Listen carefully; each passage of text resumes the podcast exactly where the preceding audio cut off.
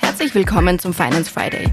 Heute hören Sie den zweiten Teil des Gesprächs zwischen Finanzminister Magnus Brunner und der Leiterin der Budgetsektion im Finanzministerium Christina Fuchs. Viel Spaß beim Hören. Zum Schluss ist es ja dann noch sehr eng geworden. Das war dann, salopp gesagt, eigentlich sogar eine Zitterpartie, ob die Verhandlungen noch rechtzeitig abgeschlossen werden können. Woran lag denn das und was wäre eigentlich passiert, wenn es sich wirklich nicht mehr rechtzeitig ausgegangen wäre?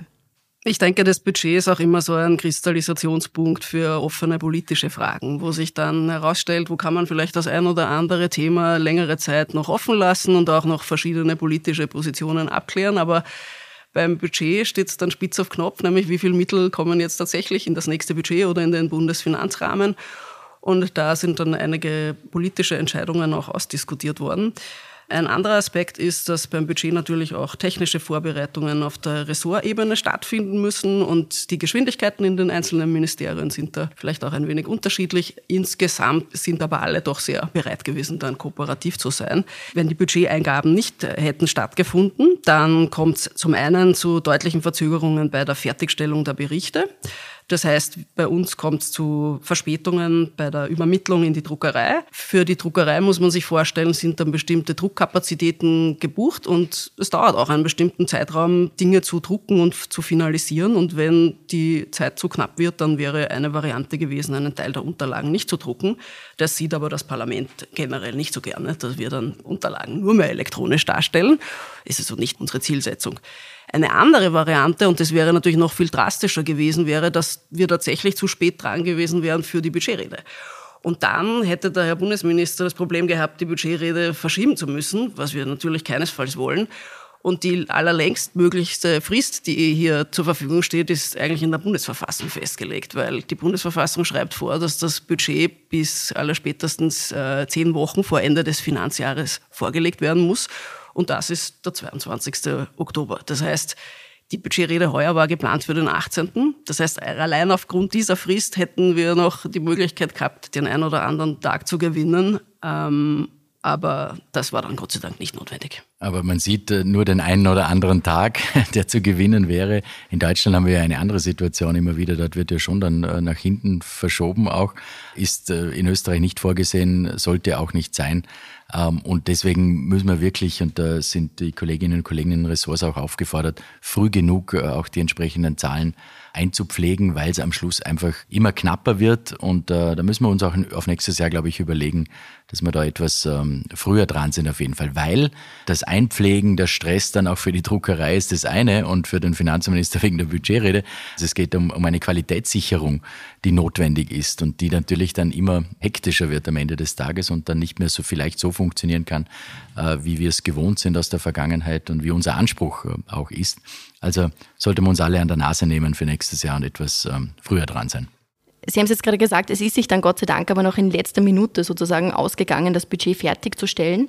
Und es ist gelungen, und das ist ganz besonders erfreulich, dass mit 2,7 Prozent die 3 Prozent Maastricht-Grenze wieder eingehalten werden konnte. Was versteht man denn unter dieser Maastricht-Grenze und was wären die Folgen einer Nichteinhaltung gewesen?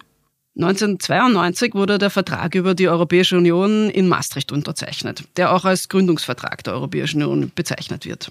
Durch diesen Vertrag von Maastricht haben sich die EU-Mitgliedstaaten, die an der gemeinsamen Währung, dem Euro, teilnehmen wollten, zur Einhaltung bestimmter Konvergenzkriterien, wie zum Beispiel zur Preisniveaustabilität oder zur Wechselkursstabilität verpflichtet und unter anderem auch zu Kriterien der Haushaltsstabilität. Und diese Maastricht-Kriterien zur Haushaltsstabilität besagen, dass zum einen das öffentliche Defizit oder der Maastricht-Saldo nicht über drei Prozent des Bruttoinlandsprodukts liegen soll und andererseits der öffentliche Schuldenstand des Gesamtstaats, in dem Fall des Bundes, der Länder, Gemeinden und Sozialversicherungen, 60 Prozent des Bruttoinlandsprodukts nicht übersteigen darf. Diese Maastricht-Kriterien zur Haushaltsstabilität wurden dann auch in den sogenannten Stabilitäts- und Wachstumspakt der Europäischen Union aufgenommen, der ein noch umfangreicheres und komplexeres System an Fiskalregeln für die Mitgliedstaaten festlegt.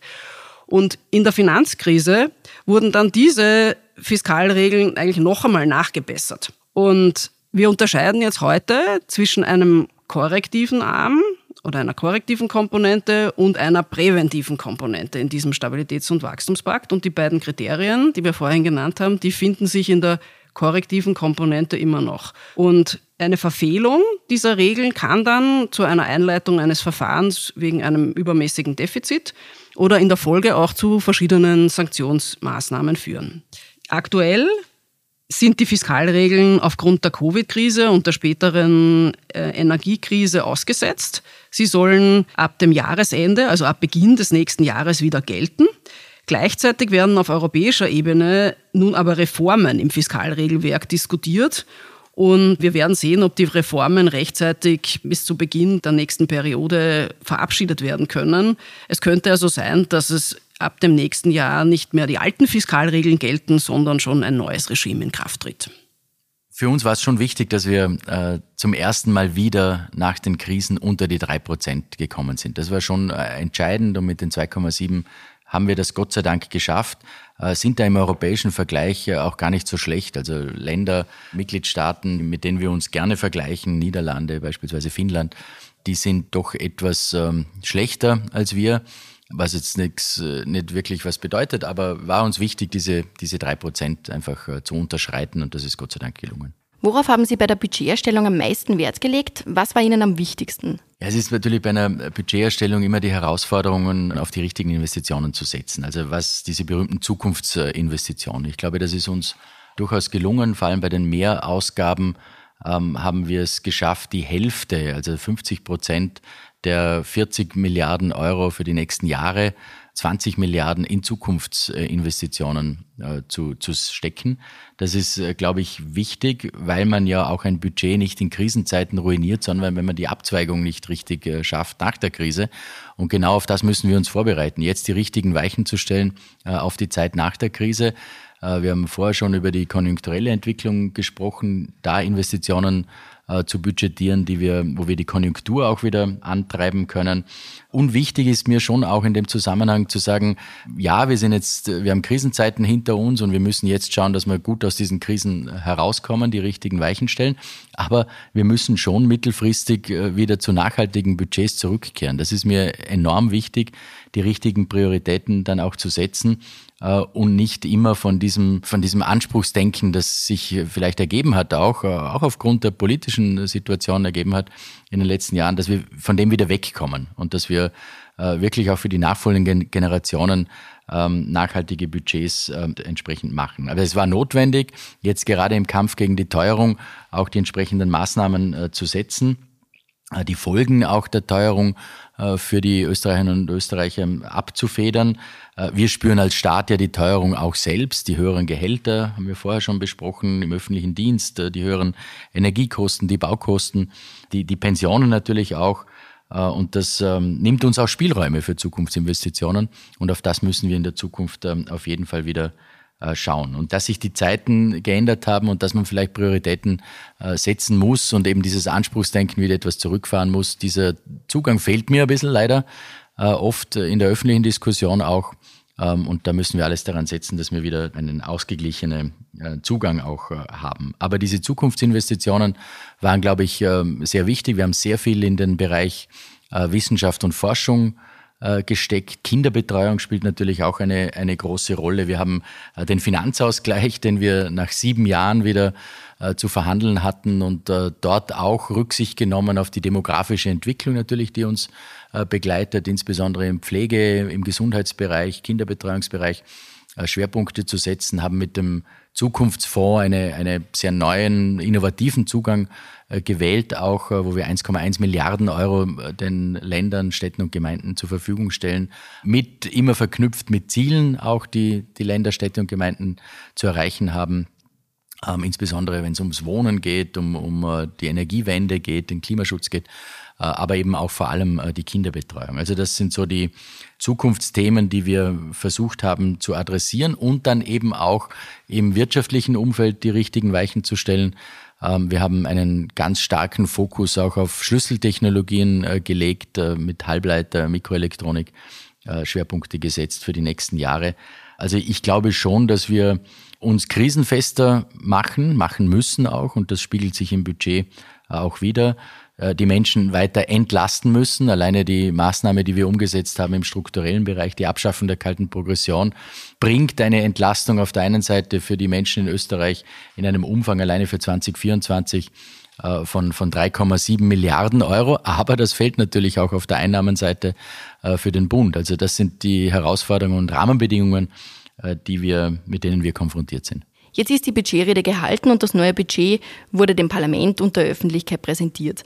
Wie geht es denn jetzt weiter? Was ist da der weitere Fahrplan? Ist die Arbeit für die Mitarbeiterinnen und Mitarbeiter im Haus jetzt erledigt?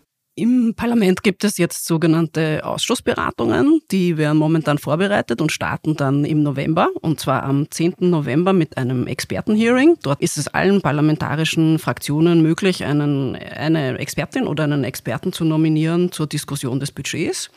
Und dann werden die einzelnen Untergliederungen im Budgetausschuss beraten und abschließend auch die Untergliederungen des Bundesministeriums für Finanzen. Und nach den Ausschussberatungen oder in den Ausschussberatungen ist es grundsätzlich natürlich auch möglich, Abänderungen zum Budget einzubringen im Parlament. Das freut uns, wenn sowas kommt in, im Finanzministerium eher wenig, weil wir natürlich dann noch einmal Änderungen am Budget äh, vornehmen müssten. Aber selbstverständlich gibt es die Möglichkeit im parlamentarischen Prozess. Und im November wird das, das Budget dann noch einmal im Plenum beraten und äh, hoffentlich dann Ende November beschlossen. Nächstes Jahr im September und damit vor dem Budgetprozess finden die nächsten planmäßigen Nationalratswahlen statt. Wie sieht denn in so einer Situation in der Wahlzeit der Budgeterstellungsprozess aus? Gibt es da spezielle Mechanismen? Falls im Herbst kein Budget erstellt werden sollte, weil es zu einer Nationalratswahl kommt, dann gibt es im Haushaltsrecht die Möglichkeit eines sogenannten Budgetprovisoriums. Das ist eine vorläufige Regelung für die Haushaltsführung für den Fall, dass es keine rechtzeitige Beschlussfassung eines Bundesfinanzgesetzes im Nationalrat gibt. Wir unterscheiden zwischen einem automatischen Budgetprovisorium und einem gesetzlichen Budgetprovisorium. Also es könnte sich der Nationalrat auch noch einmal dazu entschließen, eine gesetzliche Vorsorge zu treffen. Wenn es zu keiner gesetzlichen Vorsorge kommt, dann gilt ein sogenanntes automatisches Budgetprovisorium. Und das bedeutet, dass das Bundesfinanzgesetz, in dem Fall jetzt des aktuellen Haushaltsjahres, also des Jahres 2024, auch für das Jahr 25 weiterlaufen kann. Und eine neue Regierung kann dann im Jahr 25, im Frühjahr, ein Doppelbudget vorbereiten und das Doppelbudget würde dann das, das aktuelle Jahr 2025 und das darauffolgende Jahr 2026 umfassen. Die Budgetrede hat knapp anderthalb Stunden gedauert. Was soll denn von diesen 90 Minuten übrig bleiben? Ja, 90 Minuten hat sie gedauert, äh, war vielleicht etwas zu lang, muss ich zugeben, aber es gibt halt viel zu sagen, auch in, seinem, in seiner Budgetrede. Ähm, viele Positionen, das haben wir vorher erwähnt, aber auch viele ähm, Botschaften eigentlich, die man schon aussenden möchte, ähm, als Finanzminister auch. Eine der Botschaften ist sicher, dass wir mit mehr Optimismus äh, vielleicht auch in die Zukunft äh, gehen sollten. Ähm, dass wir auch den Hausverstand vielleicht ab und zu einschalten sollten. Äh, das ist gerade in der Budgeterstellung vielleicht nicht das Schlechteste, muss ich ehrlicherweise sagen. Und dass wir diesen, diesen Optimismus und den Mut auch entsprechend darstellen, den, den wir durchaus haben können, ehrlicherweise. Es sind auch die Aussichten für nächstes Jahr besser und wie gesagt, wir haben versucht, die richtigen äh, Investitionen in diesem Budget auch zu unterstützen. Das tun wir, glaube ich, weil wir schon eine Verantwortung äh, natürlich haben der nächsten Generation auch gegenüber, aber auch dieser Generation äh, gegenüber und das haben wir versucht abzubilden. Das soll von der Budgetrede unter anderem bleiben. Ähm, also dieses Gefühl bei den Menschen, durchaus Optimismus haben zu können, Mut haben zu können äh, für das nächste Jahr und eben die richtigen Weichen dann auch gestellt äh, zu haben. Äh, ich möchte mich aber in diesem Zusammenhang schon auch noch bei den Mitarbeiterinnen und Mitarbeitern im Haus, im Finanzministerium bedanken. Das war wirklich außergewöhnlich, gerade dieses Jahr noch einmal, was Sie da geleistet haben in den letzten Monaten. Das ist ganz was Besonderes und der Einsatz war gewaltig und dafür möchte ich mich auch bedanken. Vielen Dank fürs Zuhören. Wenn dir die heutige Folge gefallen hat, dann abonniere den Podcast gerne auf Spotify, Apple Podcast oder einem anderen Podcast-Anbieter deiner Wahl. Mehr Infos zum heutigen Thema findest du in den Shownotes. Für tägliche Updates zur Arbeit der Finanzverwaltung und aktuellen Themen folge uns gerne auf unseren Social-Media-Kanälen. Die Links zu unseren Seiten findest du ebenfalls in den Shownotes. Die nächste Folge des Finance Friday erscheint kommenden Freitag. Bis dahin, alles Gute.